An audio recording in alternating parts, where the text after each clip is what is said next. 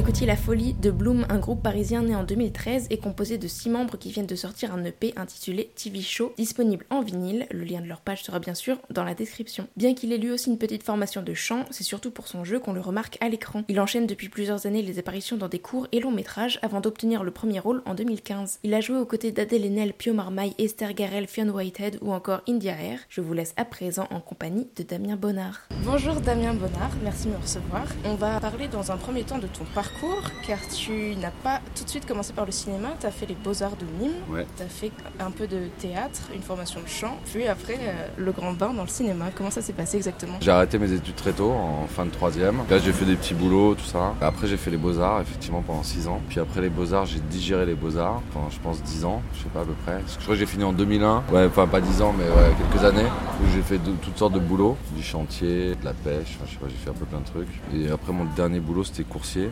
livreur. Et puis à ce moment-là, je m'étais retrouvé chez une amie euh, qui était proche du théâtre, en même temps qui était passionnée de cinéma, enfin de plein de...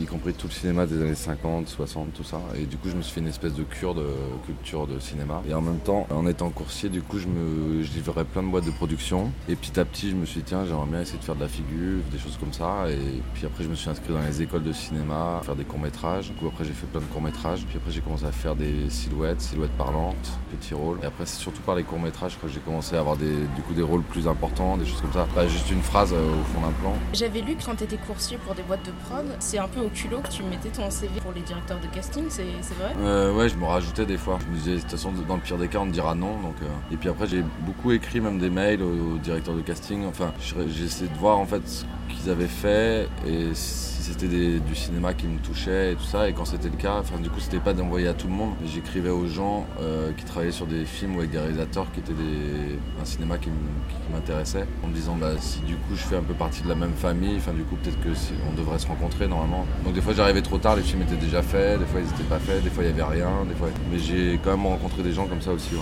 Et c'est quoi alors le cinéma qui te plaît? J'en sais rien du tout parce que ça change tout le temps en fait. Je, sais pas trop à quoi ça tient. Enfin, des réalisateurs sinon non, mais je crois que c'est souvent autour des histoires. J'ai besoin d'histoires fortes et en même temps d'univers plastique et esthétique. Euh, Je sais pas, je cherche des choses fortes, j'ai l'impression à chaque fois, mais, mais j'ai l'impression que ça change au fur et à mesure en fait. Avec le temps, je crois que je cherche des trucs où tu vois même la fabrication, mais le, côté un peu magique du cinéma, même quitte à, à partir dans des trucs presque fantastiques ou féeriques, enfin je sais pas comment dire, ou de se servir du cinéma aussi pour montrer du, rêve, des choses comme ça. Pas forcément des choses hyper réalistes, mais un espèce de réel un peu décalé, je sais pas, c'est ça qui m'intéresse en ce moment.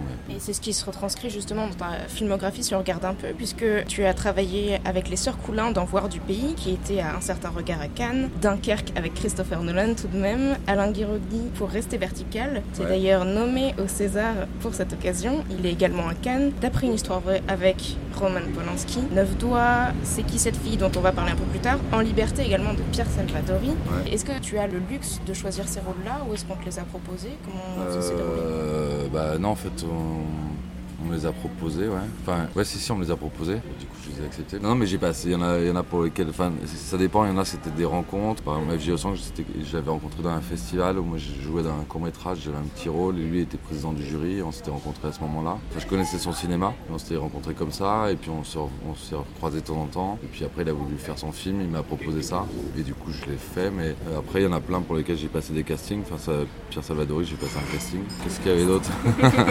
Alain Guéraudy, j'ai passé un casting qui a duré hyper longtemps parce qu'on essayait avec tous les autres rôles, voir si ça marchait entre nous euh, dans tous les sens avec chacun. Ouais, il voulait être sûr de pouvoir le faire, de- de- d'avoir suffi- l'argent pour le faire, donc il attendait euh, pour pas dire aux gens ouais c'est vous mais on peut pas le faire. Enfin, du coup c'était assez long. Ouais, après c'est qui cette fille euh, bah, qui sort bientôt là? J'ai rencontré Nathan en fait. Enfin c'est bah, Lola Bessis qui joue dans le film et Ruben Amar qui a participé à la production avec Claire Charles-Gervais qui ont parlé de moi à Nathan et il était en prépa pour essayer de finir d'écrire son film ici. Et du coup on s'est rencontrés et puis en fait on a parlé très vite de plein de cinéastes qui nous touchaient tous les deux. De Tim voilà, il m'a proposé ce rôle et, et je lui ai dit oui aussi. Euh, donc je sais pas trop dans quel sens ça se passe, mais parce qu'il y a des gens vers qui je vais, mais euh, ouais c'est un mélange en fait de gens vers qui je vais et de gens que je connais pas mais qui Ouais. Roman Polanski, c'était ça par exemple?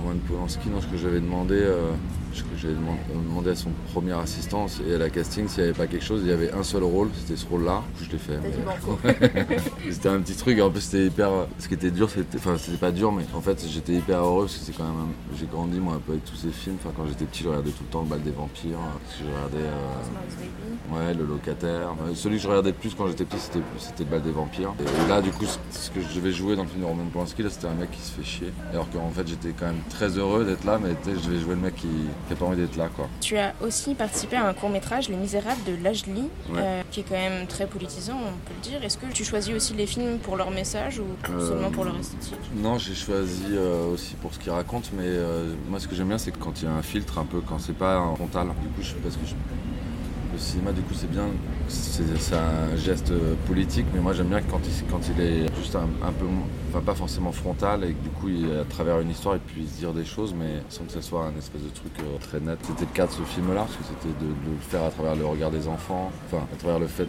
de montrer que des enfants qui veulent simplement jouer se retrouvent prisonniers des adultes euh, dans toute leur magouille, dans tout leur, arrangement. Euh. Du coup, ouais, c'était tout ça, et en même temps, enfin, puis ce film, il parle aussi du fait que c'est quand même là-bas que Victor Hugo avait écrit Les Misérables, parce que c'était là-bas qu'il vivait, et c'était déjà une banlieue à l'époque, mais avec des champs autour. Il reste encore quelques trucs là-bas, je crois, le moulin, je sais plus s'il n'y a pas les ruines de la maison des Thénardier.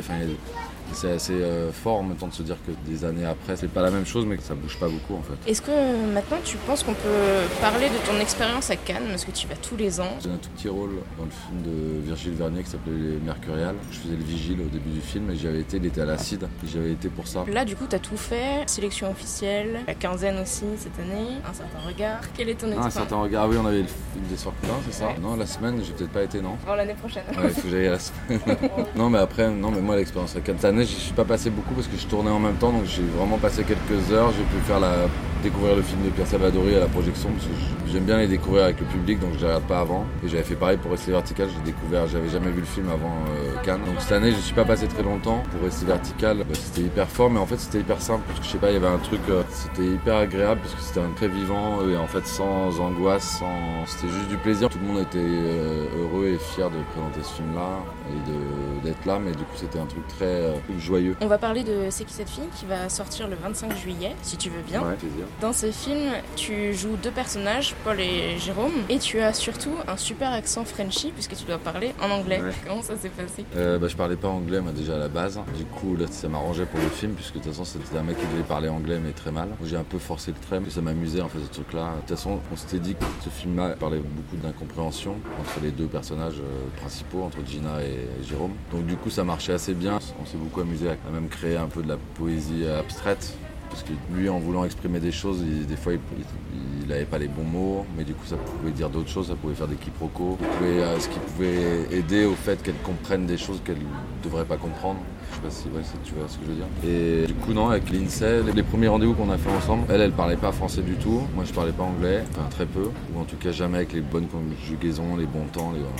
Et du coup, on, communiquait en se faisant des petits dessins sur des carnets ou, en, tu vois, en écrivant des mots, des trucs comme ça. Il y avait quelques personnes dans l'équipe qui étaient euh, américains, dont Nathan. Et après, il y avait Margot qui était la première assistante qui du coup me traduisait quand ça devenait très technique. Elle me précisait les choses parce que je comprends quand même en fait l'anglais. Mais, quand c'était vraiment technique, je, demandais qu'elle me traduise. Puis après, on se mettait d'accord avec Nathan sur les textes qu'on allait euh, dire. On les, construisait ensemble avant de jouer. Du coup, j'ai bossé l'anglais depuis. Je suis pas encore très très bon, mais euh, je m'y efforce. Et non, après, c'était génial. Moi, c'est un film que j'ai adoré faire, un film qu'on a fait en très peu de temps, qu'on a fait en 15 jours, en faisant des journées euh, immenses, mais, mais ça convenait bien au film en fait, c'était un espèce de truc, euh, le fait de faire ça l'été comme ça à Paris, euh, avec cette énergie-là, de le faire en, peu de temps parce qu'on n'avait pas beaucoup d'argent et c'était hyper beau. Je crois que c'est un film où vraiment tout le monde a ramené plein de choses de soi, enfin essayé de participer au maximum au-delà de, nos postes et tout ça. Et du coup ça a fait un... Je sais plus, l'autre jour on en parlait avec quelqu'un qui, nous disait que ça ressemblait à un film de bande alors qu'on était une bande qui se connaissait pas du tout, on, avait, découvrait tous les uns les autres, mais euh, j'ai beaucoup aimé la manière dont il s'est fait ce film.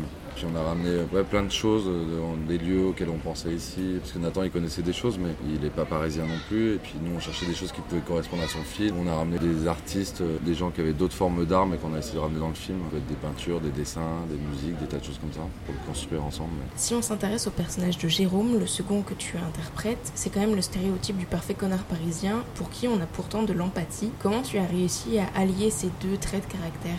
Bah, je sais pas si c'est un parfait connard. Il y a des gens qui pensent ça, mais moi je crois qu'il est quand même sympa. De toute façon, c'est un mec qui est un peu arraché. Il vit dans le monde de la nuit, c'est-à-dire qu'il est quand même très peu souvent sobre et puis quand même complètement en décalage, parce que concrètement, s'il bosse la nuit, c'est-à-dire que la journée, euh, il se lève euh, hyper tard. Il doit avoir 3 heures de jour par euh, journée. Puis en même temps, il est complètement perdu dans son ancienne histoire d'amour qui, a disparu. Du coup, oui, c'est vrai qu'il est peut-être pas sympa tout le temps, mais je pense qu'il a un bon fond. Tu as fait des propositions à Nathan pour la moustache, je crois? Ouais, mais ça, je me rappelle plus que c'était moi qui avais proposé ça, mais je me disais que ça donnait un côté un peu Frenchy. Mais... Et après, non, les trucs qui m'ont aidé, c'est tous les costumes. Parce que Nathan, il avait envie de cette espèce de truc un peu. On sait pas trop si on est dans les années 80, 70 ou 90. Enfin, dans la vie, je suis pas du tout comme ça, mais je trouve que ça me. Enfin, c'est vrai qu'il y a des moments où je ressemble presque à un macro, un peu, enfin, une espèce de truc. Et du coup, je crois que ça, ça m'a aidé des fois avoir ce truc-là, peut-être un peu désinvolte et, et, un peu pas sympa, ouais, par moment, un peu lâche, c'est vrai. Mais en même temps, c'est un mec timide. Enfin, quand euh, il prépare son anniversaire, il, il, il assume pas trop d'être aussi âgé, de ne pas avoir fait grand chose. Il est complexe comme,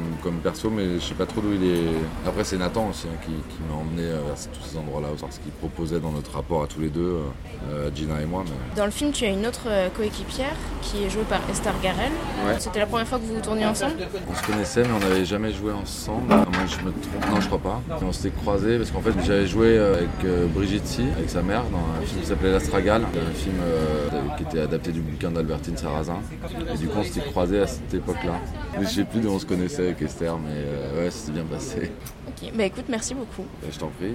Bonjour Yodar, c'est Damien Bonnard. Du coup, une œuvre, bah, l'autre jour je pensais à, ça, j'ai lu il n'y a pas très longtemps. Enfin, c'est un, homme que j'ai beaucoup lu, c'est euh, Stéphane Zweig. Et il n'y a pas très longtemps, j'ai lu Lettre d'une inconnue. Lettre d'une jeune inconnue ou... Ouais, Lettre d'une inconnue ou Jeune inconnue. Qui est, un, livre hyper beau. Enfin, c'est assez triste en fait. Quand on le ferme, on a juste envie de pleurer, mais euh, c'est un livre sur. Euh, enfin, je sais pas s'il faut trop en dire, mais c'est toute une histoire d'amour sur une, une, fille qui habite dans le même immeuble qu'un écrivain, qui est son voisin de palier et qui est plus âgé. Lui, c'est un homme qui vit seul, elle, habite avec ses parents. Et elle est fascinée par cet homme, en fait, parce qu'il bah, a autre chose que ce qu'elle connaît. Elle est fascinée par tout l'imaginaire qu'elle peut se créer autour de cet homme qui écrit des livres, des choses comme ça. Et elle est fascinée en même temps, euh, bah, je pense qu'elle tombe amoureuse de lui, euh, jeune, mais vraiment enfant. Mais du coup, elle l'observe pendant des années. Ils vont après, je sais pas s'il faut tout révéler, mais euh, ils vont se rencontrer plus tard, sans que lui, il ait jamais vraiment fait le rapport. Enfin, il n'a jamais compris que c'était la petite fille qui avait grandi sur son palier, qu'il rencontrera plus tard, et elle lui dira jamais.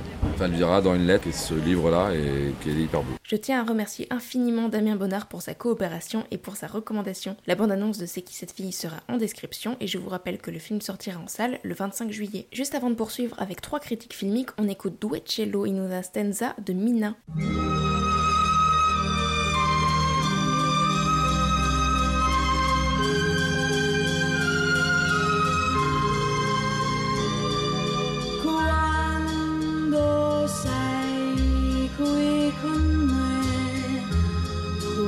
estás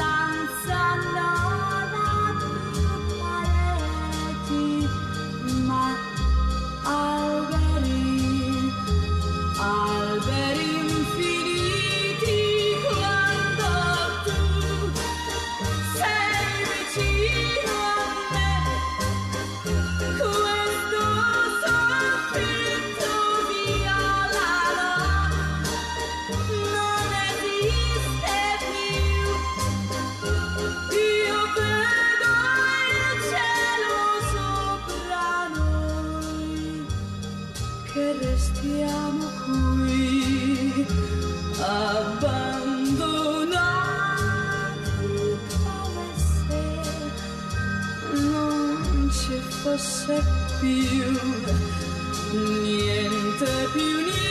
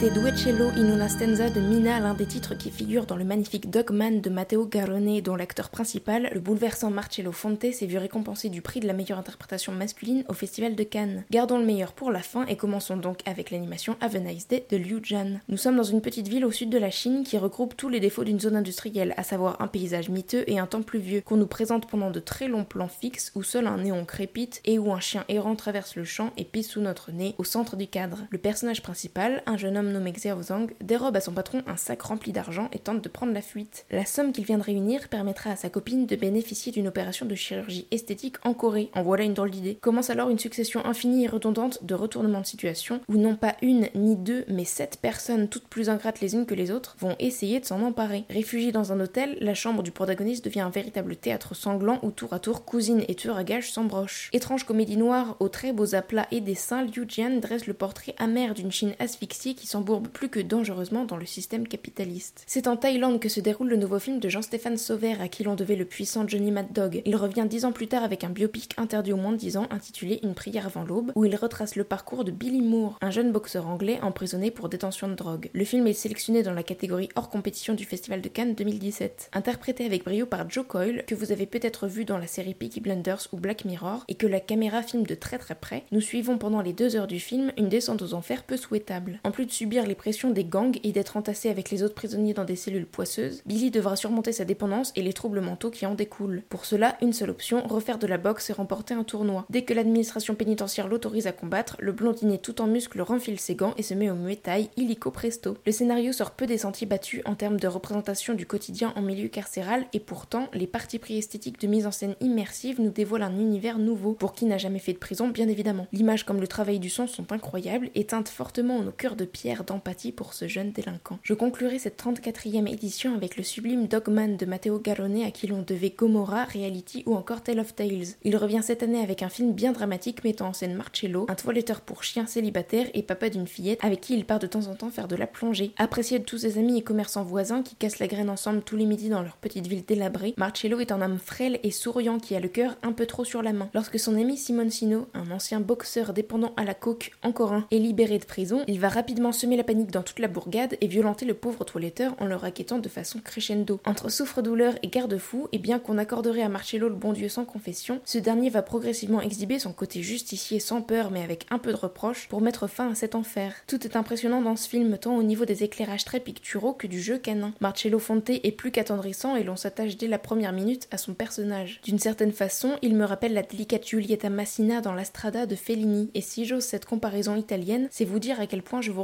d'aller voir ce film plutôt que d'abandonner vos chiens en partant en vacances. Sur cette magnifique remarque moralisatrice, je vous souhaite à toutes et à tous de passer une excellente semaine. On se retrouve dimanche prochain à 18h.